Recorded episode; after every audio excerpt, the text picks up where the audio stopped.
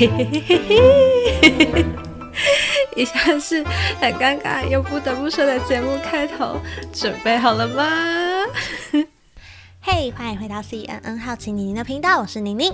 是这样的，最近我又在做一些不知道有没有用的自我成长计划。以前做过很多，像是什么喝无糖豆浆可以减肥丰胸，妈的，我都喝了七八年了，结果什么都没变。不过好喝就算了啦。那这次要做什么呢？因为我有看杂志的习惯，然后里面就有一些文章，标题就会写说什么十个让你大脑变得更灵光的方法，或是提高你的记忆力、专注力等等的。然后就觉得自己很脑笨啊，所以应该要来训练一下自己的大脑。那看了几篇之后呢，我有一个结论，就是他们的共同点，就是早上醒来进入工作状态的那段时间呢，去做一些小训练的话，效率会更高。然后有一个练习，就是叫我们要左手刷牙。嗯，说到这个左手刷牙呢，其实它是一个好处多多的事情。因为听我的牙医说啊，其实我们很多人都有牙齿敏感的问题。然后我们都用惯用手刷牙嘛，长期下来都刷太大力，可是我们都不知道，导致牙龈会萎缩啊，甚至会受伤。但如果换成左手的话，因为我们不熟练，然后力量不够，所以导致我们在刷牙的时候，我们会更加的小心，也会比较仔细的刷牙。OK，好，这是题外话。今天的重点是要讲跟左手有关的事情。这边呢，要先推荐一本书，叫做《左撇子的隐形优势》，是这个月才刚出版的，在呃各大数据的排行榜上都看得到。那作者是一位日本的脑科医生，叫做加藤俊的，他是全球第一位用脑部影像来分析人的优缺点、个性跟逻辑思考的医生。那左右撇子使用的惯用脑不一样，那一直也有很多人在探讨这个的差异性。然后刚好他也是左撇子，所以他感触更深，然后所以才写下这本书。那今天分享的内容呢，也是以这本书作为基底，然后跟大家分享跟整理。好，首先呢。我要先跟大家说，我一直有一个迷思，就是呢，觉得惯用手是左手的人呢都很聪明，所以如果我要训练我的脑呢，就可以训练用左手做事情。听起来是不是超没逻辑的 啊？就是一些小时候同学之间的口耳相传嘛，然后所流传下来的迷思。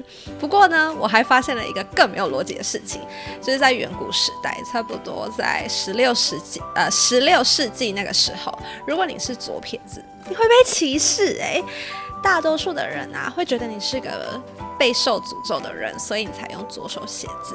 就连英文也超坏的哦。你们有没有想过，右边的英文为什么是 right？我还记得我的国小老师啊教我们英文的时候是这样说的，他说：“来跟着我念右手 right hand。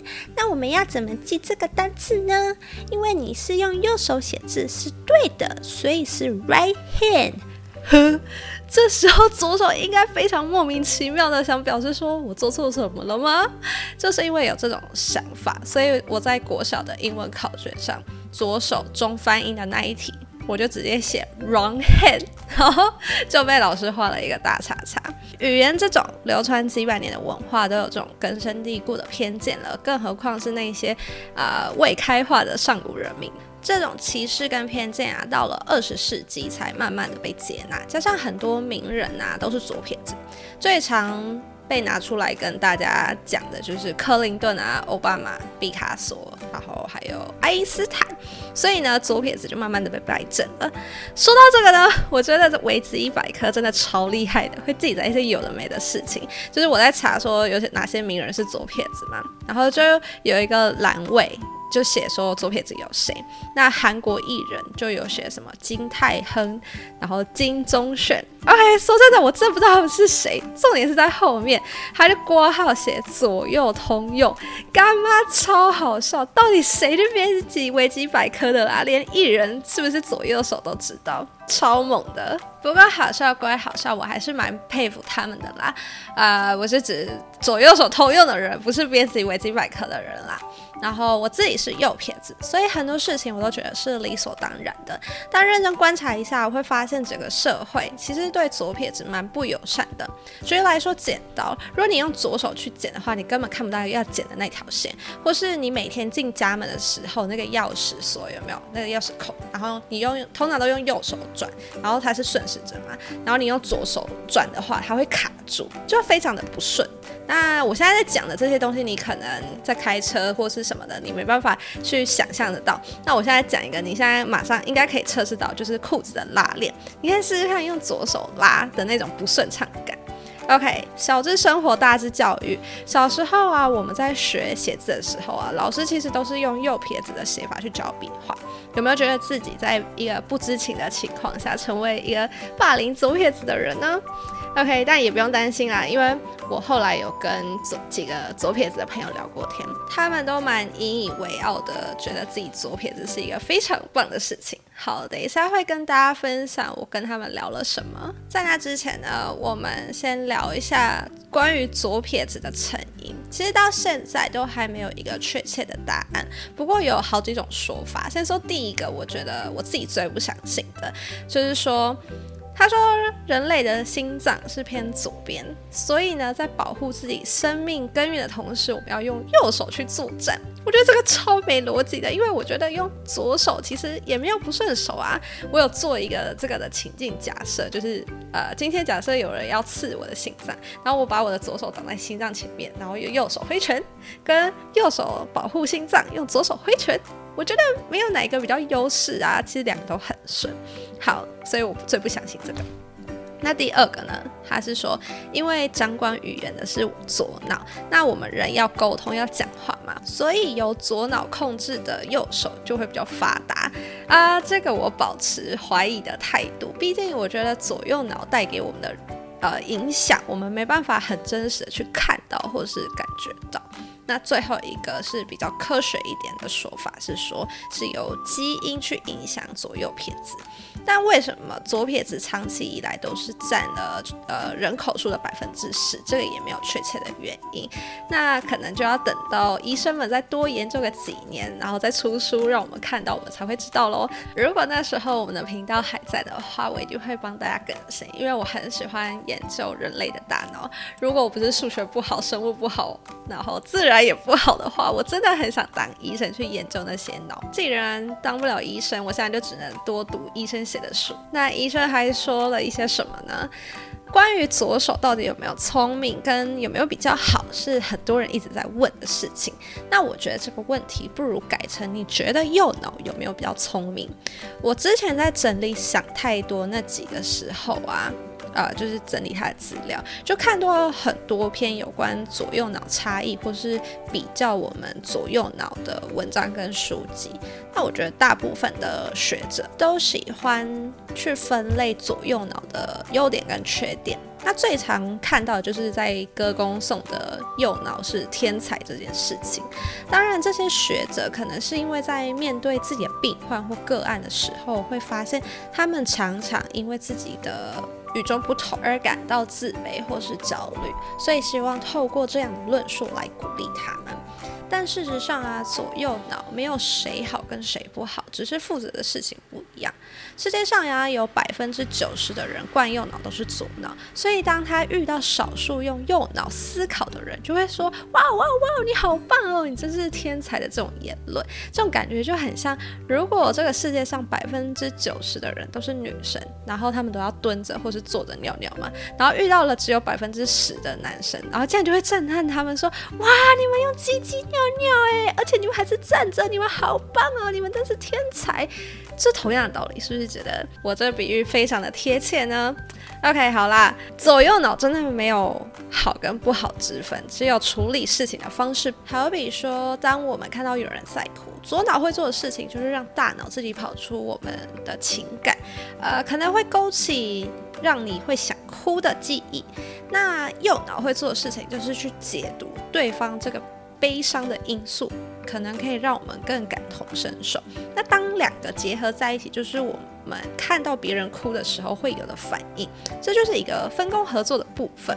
那左右脑还是有特别擅长的部分，左脑就是擅长处理语言啊、逻辑跟计算，那右脑就是创造力。然后图像化记忆，简单来说，右脑的人就是比较有天马行空的能力啦。既然左撇子没有不好，那我们还要把左撇子改回右手吗？我以前遇到左撇子啊，我除了会先给他一个赞叹，说，哎，你是不是一个很聪明的人之外呢，我一定还会问一句，说，那你有没有考虑过要矫正回右手？哎呀，突然觉得之前问别人这种问题有点失礼，左撇子又没有不好，对吧？不应该用矫正这两个字。但回想我以前在补习班打工的时候啊，都会听到老师跟家长们在讨论说，要不要帮小孩矫正回右手。虽然是方便他做事，但依照大脑发育来说，这并不不是一件好事。我们右撇子啊，是刺激擅长语言的左脑，那左撇子就是处理非语言的资讯的右脑嘛。所以小朋友如果一开始是左撇子，代表他身体想要开始发育的是右脑。但我们如果强行要他改成用右手，而右手是用来刺激处理语言的左脑，这时候小朋友会因为没办法负荷左右脑的发展平衡，而产生一些口疾的现象。所以医生建议呢。如果想要因为生活方便而去改用右手的话，建议等到十岁以后再来进行这件事情比较好哦。在看这本书之前啊，我一直很期待说结尾会告诉我说怎么去训练或是强化我们的脑。那果然不出我期待，真的有教一个啊，日常生活中比较容易训练的方式，就是活动我们的双手，就是尤其是手指这个部分，因为我们的双手啊是全身上下能够做出最复杂的器官，写字啊、折星星啊、捏死蚊子等等的。仔细想想，好像也是诶，我不会用我的脚趾去折星星啊，而且我脚趾的灵活度超差的，跟手指完全不能比。好，那这就不难理解，说为什么常常看到公园的阿公阿妈都在做一些什么甩手啊，跟抓空气的动作。所以呢，有事没事就多动动你的双手，然后活化一下脑。那特别针对右脑的训练，这本书也有提到，就是前面刚刚有说到说。右脑擅长的是图像记忆嘛，所以在日常生活中，我们可以多用一些画面啊，或者是影像去回顾当天发生的事情。可能睡前三分钟就想一下今天呃去买便当的时候，阿姨怎么帮你装菜，或是她装了什么菜。那讲到这个，我觉得我个人有一个不错的方法可以提供给大家。那前提是你要记账，因为 我常常在记账的时候，就会一直在想说，嗯，我那天到底吃什么，然后花了多少钱？因为我常常想不起来，所以我就要用各种影像，就是情境的方式去回顾。可能我礼拜二，然后我做过什么事情，然后再回推到中午，我走去哪里。然后我点了什么，然后吃了什么，那多少钱这样子？啊，我觉得这个方法蛮有用，因为我每次想完之后，我都觉得干嘛好累哦，就只是想我那天中午吃了多少钱，有需要这么累吗？那有人说我可以就是吃完马上记啊，我就不要，我就是想要活化我的右脑嘛。OK，好，就是这样，提供给大家一个不一样的方式。那关于左撇子呢，我还有一个。嗯，你不知道也没有关系的冷知识要分享，就是在美国呢有一个国际的左撇子联盟，叫做 Left-Hander Club，它是由一对左撇子夫妻所建立的。那它成立的目的就是希望这个社会可以对左撇子更加友善，然后去打造更多的友善环境这样子。那它也制定了八月十三号是国际左撇子日。一开始我看到这个，其实我蛮兴奋的。我想说，耶，我可以认识很多左撇子，然后我想跟他们当朋友，然后听听他们有什么故事之类的。然后我就上网打了 Left Hander Club，然后就发现他们的网站好像有点年代感，我不知道怎么去形容这个视觉，但就是你打开你就知道，哦，它已经是一个有年代的东西了。然后我也发现说，这个联盟好像。没有在运作了，因为它成立是在好像一九七六年嘛，反正就是三四十年前啦。但是夫妻可能就是老爷爷老奶奶也不太会用网络之类的。不过我还是有稍微的玩一下他们的网页。然后他有叫我 key email 啊，然后他都会有自动回复这样子。那里面有很多关于左撇子的调查结果啊，或者是身为左撇子应该要知道的事情。然后还有影片，我觉得还蛮值得去看一下。如果你对左撇子这个议题有兴趣的话，那我看一些网友在那个网站留言的时间，最新的呃到二零二一年，也就是去年。那感觉还是有很多左撇子有在关注这件事情。那所以有需要的听众朋友呢，就可以打个 Left Hander Club 去看看。好，那关于这本书的分享就差不多到这边。那这集呢，本来有 feedback 时间，但看完整本书，我第一个想法是我好想要找一个左撇子的小朋友来问他们，是不是都有书上所写的那些问题。不过我现在身边的小朋友大部分都还是嫩婴，还不会讲话，所以我只能找一些左撇子的朋友来聊聊。那本来也有想要找他们上节目，不过他们都很害羞，不然就是没时间，所以我就把我们的谈话内容做个整理。那不过我的样本数只有四个啦，大家就参考看看。那我问他们的第一个问题就是说。呃，左撇子到底从小有没有被歧视的感觉？因为我在看文章的时候，他们把左撇子塑造一群就是从小被霸凌的一群人。那我得到答案是四个都说没有，然后他们也不会觉得自己是异类，甚至生活不便也觉得没有什么差别。好，然后第二个问题是小时候有没有被长辈要求要改回右撇子？嗯，四个都说有，基本上呢。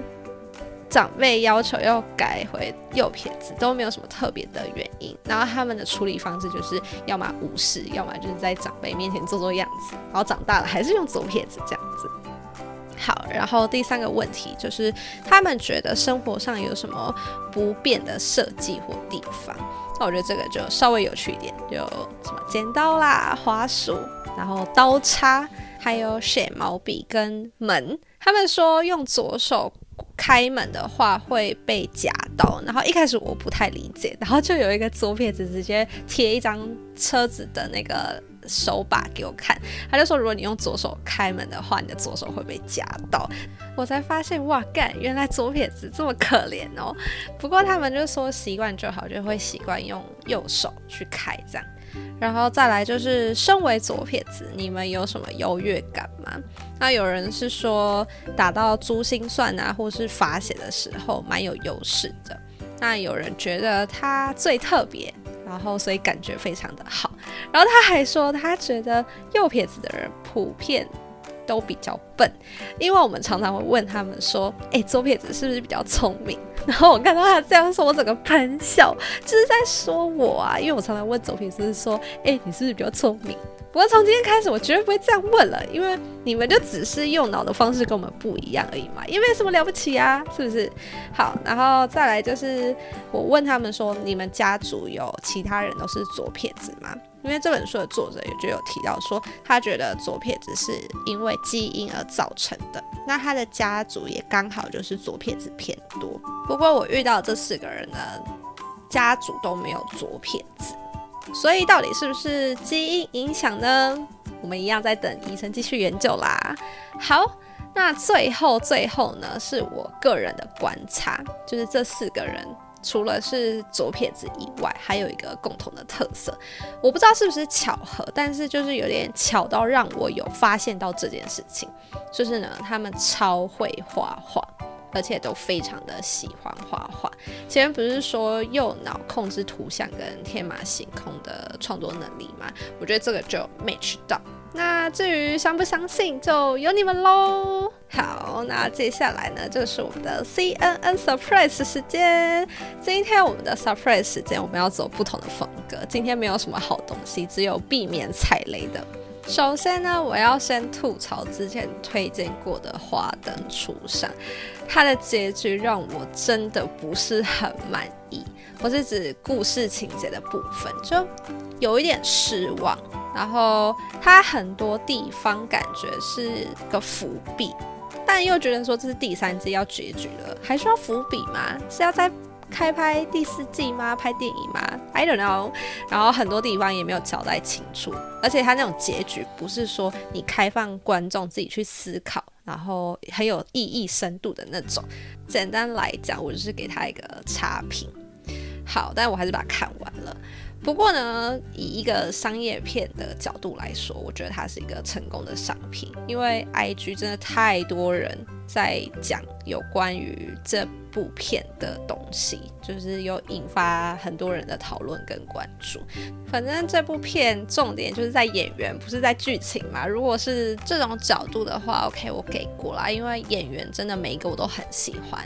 他们表现的也都很好，所以好啦，剧情就烂没关系，他们没有钱，然后请编剧这样好不好？OK，好，那再来我要再吐槽的东西是 Lie Big，我知道它已经出来一阵子了，但我最近才开始用。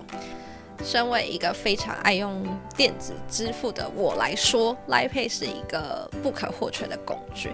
但是搭配的信用卡回馈，很多银行都开始在缩水了。